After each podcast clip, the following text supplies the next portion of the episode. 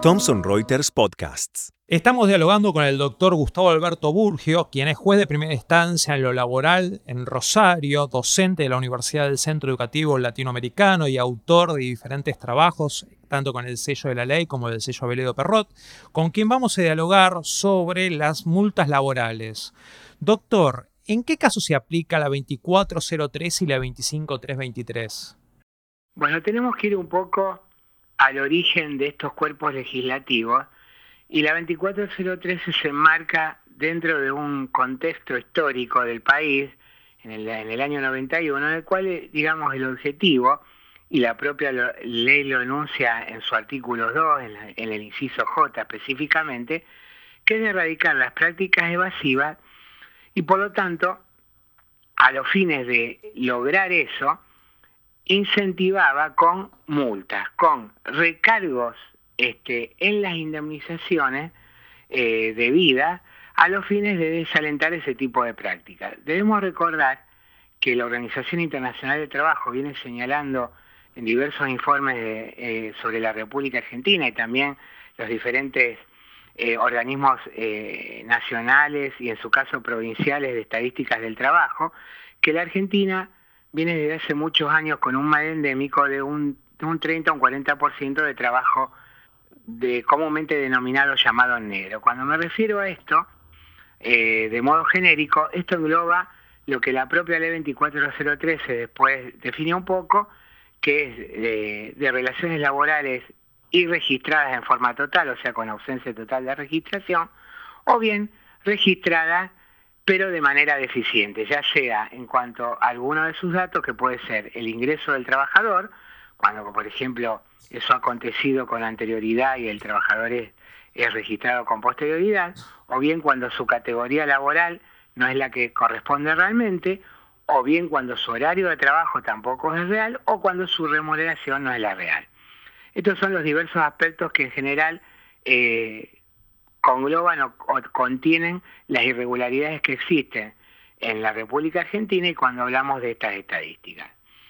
Cuando hablamos eh, de multa, lo que se quiere decir que esto propiamente no es una indemnización, o sea, no es algo que repare una situación concreta sobre la indemnidad del trabajador, sino que son alientos o formas de que tenga un incentivo al trabajador a los fines de que se sancione al empleador que no cumple con estas normas. Digamos que en general, tanto la 24013 como la 25323 no han tenido éxito porque al día de hoy, y esto basta desde un punto de vista del orden sociológico, de los diarios, de, de las diversas noticias que hay en, la televisión,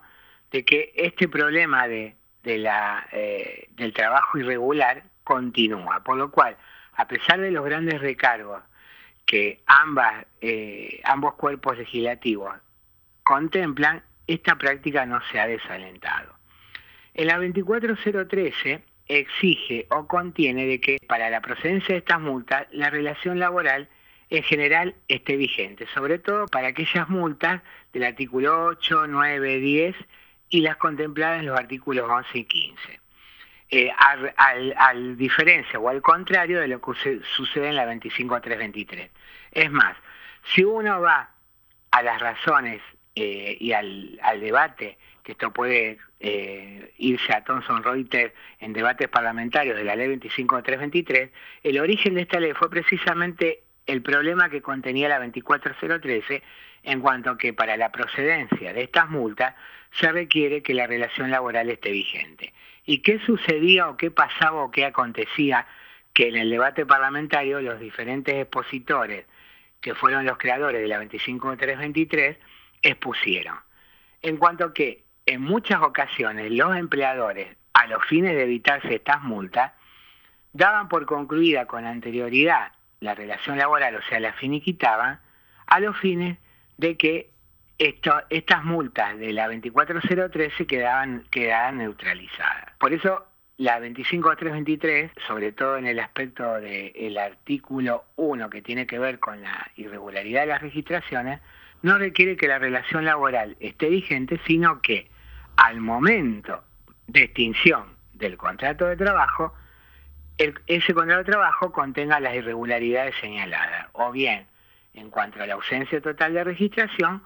o bien en cuanto a una deficiente registración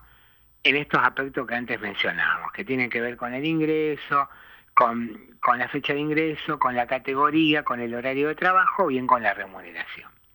Y eso fue las razones del, del porqué de dictado de esta ley. y debido a que contiene menores requisitos, también es menor el monto de la multa eh, que, que, que, que, el legislador ha previsto, que es un 50% de las indemnizaciones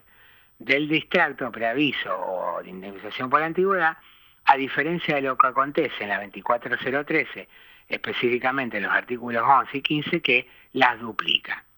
Ahora bien, el objetivo siempre de estas leyes, y esto lo ha dicho el legislador, es que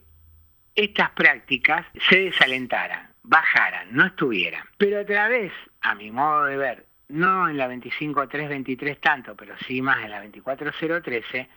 la jurisprudencia y los órganos jurisdiccionales han logrado un efecto distorsivo o contrario a lo que la ley ha querido e inclusive premiando y alentando las prácticas evasoras. ¿Y por qué digo esto? Tomando eh, ese principio interpretativo de que las multas no son indemnizaciones e integran el derecho penal del trabajo, al igual que el derecho penal deben ser de aplicación e interpretación restrictiva. Y por ende, cuando las intimaciones eh, originadas, eh, originarias de los trabajadores hacia los empleadores, en forma circunstanciada, tal cual lo ha dicho el, el decreto reglamentario respectivo de la 24013 no eh, acontecían o no, no eran verificadas esas intimaciones de modo total en, en los juicios, en los pleitos, aunque aún verificándose de que la relación laboral era irregular, los jueces, mucha, una corriente de jurisprudencia grande, gran cantidad de jueces, las desestimaban. O sea, por ejemplo, si una persona